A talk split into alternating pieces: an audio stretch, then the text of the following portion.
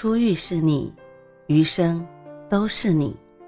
嘿，朋友你好，我是兔子，欢迎来到情感故事馆。在这寂静的夜里，愿兔子的声音能够陪伴你，温暖你。兔子与你在一起。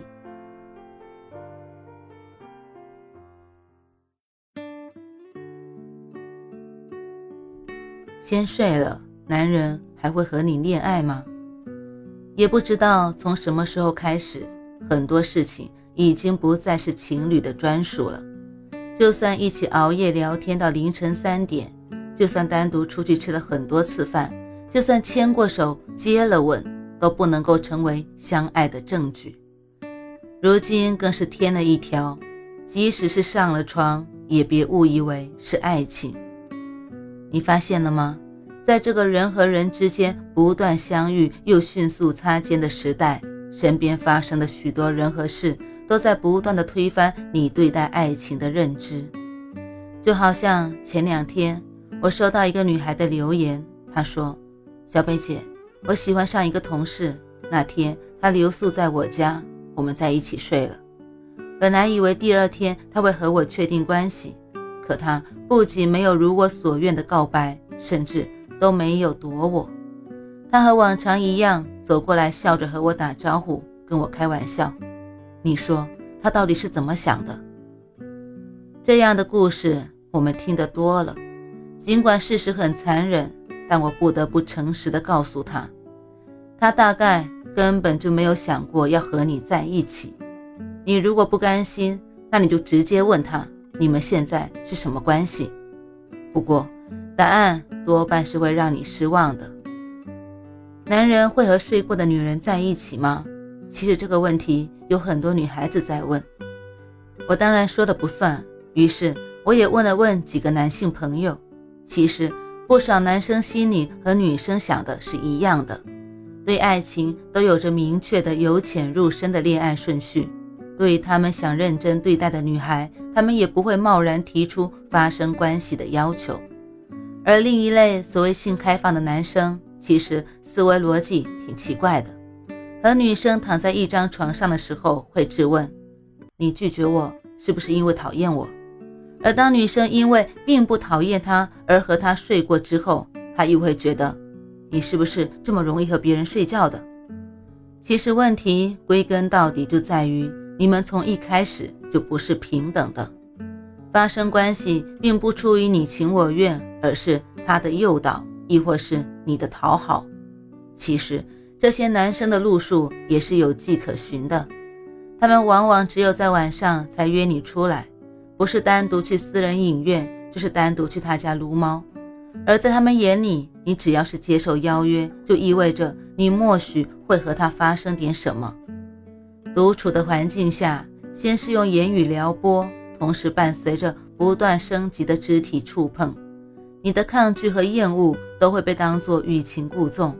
他一边哄着你，一边想的是：你来都来了，还跟我装什么？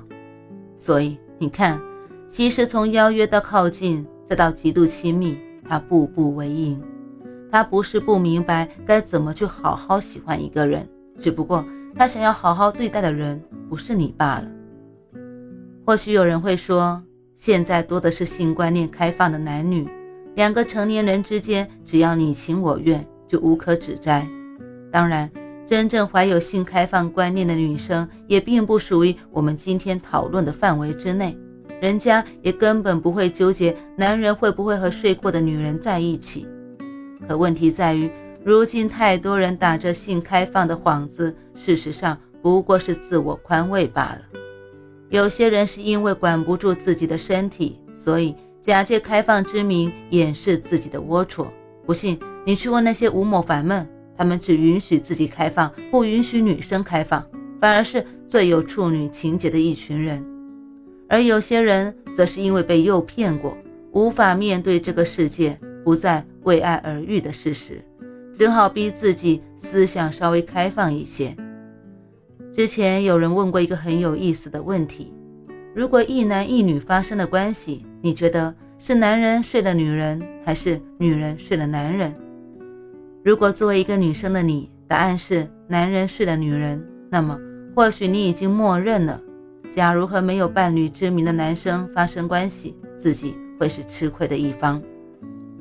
其实说这些，只是为了让女孩子们认清自己的想法。即使在这个时代，保守也并不丢人。你不必为了讨好谁而假装开放。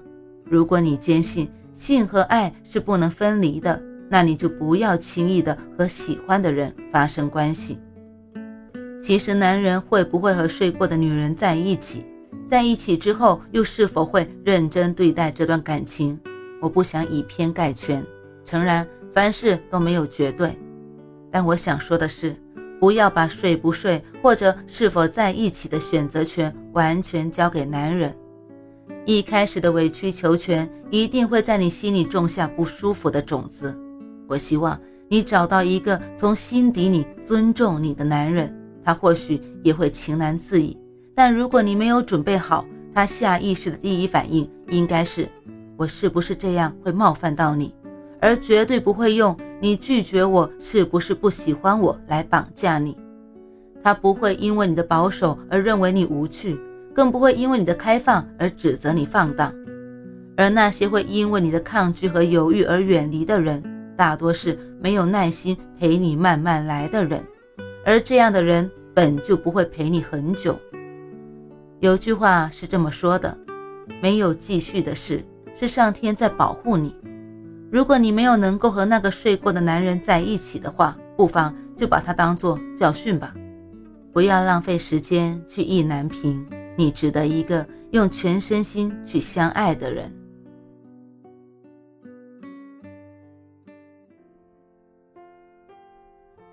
晚安，正在听故事的你。如果你还是睡不着，可以来直播间和兔子聊聊天，也许。兔子能哄你入眠呢。每晚十点，兔子都会在直播间等你，只为和你道一声晚安，好梦。